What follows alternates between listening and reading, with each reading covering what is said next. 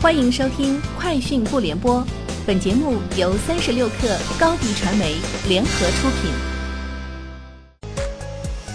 网罗新商业领域全天最热消息，欢迎收听《快讯不联播》。今天是二零一九年十一月四号。三十六克获悉，蔚来汽车公告称，未来十月交付车辆两千五百二十六辆，包括两千二百二十辆 ES 六和三百零六辆 ES 八。环比增长百分之二十五，同比增长百分之六十一。此外，截至二零一九年十月三十一号，蔚来共交付 ES 六和 ES 八车型两万六千二百一十五辆，其中二零一九年交付了一万四千八百六十七辆。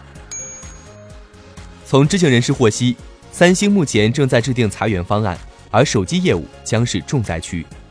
该人士说，此次裁员涉及的主要是手机业务销售和市场人员。其他部门也有，但更多的是手机业务，基本上裁的都是一线销售人员。此外，从三星内部人士获悉，鉴于目前中国市场的严峻形势，三星只能转换方法，让国代来做。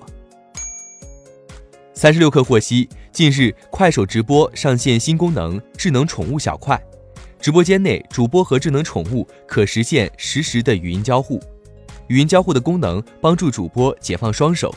拥有点歌等功能的小块，还能帮助主播调动直播间氛围。该功能目前已开启试用，十一月内拥有直播权限的快手用户均可使用该功能。近日，科幻作家刘慈欣在接受媒体采访时表示，目前中国科幻电影倾向于从科幻小说改编，这个现象不太正常。真正大成本的科幻电影更适合原创。中国科幻电影乃至中国科幻产业。都才刚刚起步，虽然中国科幻电影的发展目前面临不少瓶颈，但未来可期，因为这是个充满未来感的时代。十一月四号，针对滴滴网约车未拼车成功乘客不再享受一口价一事，滴滴出行官方回应称，这一调整可以更好的实现拼车拼乘分摊车费，降低出行成本。近期，滴滴对拼车计费规则作出调整。没有拼成功的用户需按照实时快车价格付费。滴滴表示，推出拼车的初衷是通过分享车内座位，从而降低用户的出行成本，降低车辆空驶率，提高出行效率。滴滴也将根据用户体验的反馈，不断改进和优化。针对日前发生的不粘锅直播翻车，李佳琦解释称，近日在直播间煎鸡蛋出现粘锅的现象，是因为在使用这款不粘锅时。没有经过说明书上要求的用前先放入水煮沸后倒掉的开锅过程导致。此外，李佳琦表示，我很欢迎有关部门监管我们电商直播的这个行业。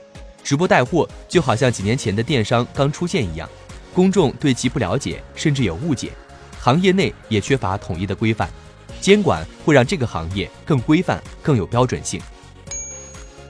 三十六氪获悉，天眼查数据显示，十月三十一号。数字海南有限公司成立，注册资本两亿，公司经营范围包括大数据基础设施服务、数据处理与存储服务、信息技术咨询服务、计算机软件开发及信息系统集成服务、云平台服务等。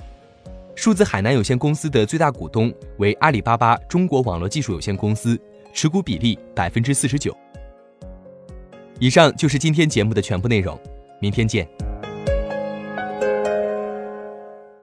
欢迎添加 baby 三十六克 b a b y 三六 k r 加入克星学院，每周一封独家商业内参，终身加入学习社群，聊风口谈创业，和上万课友一起成长进化。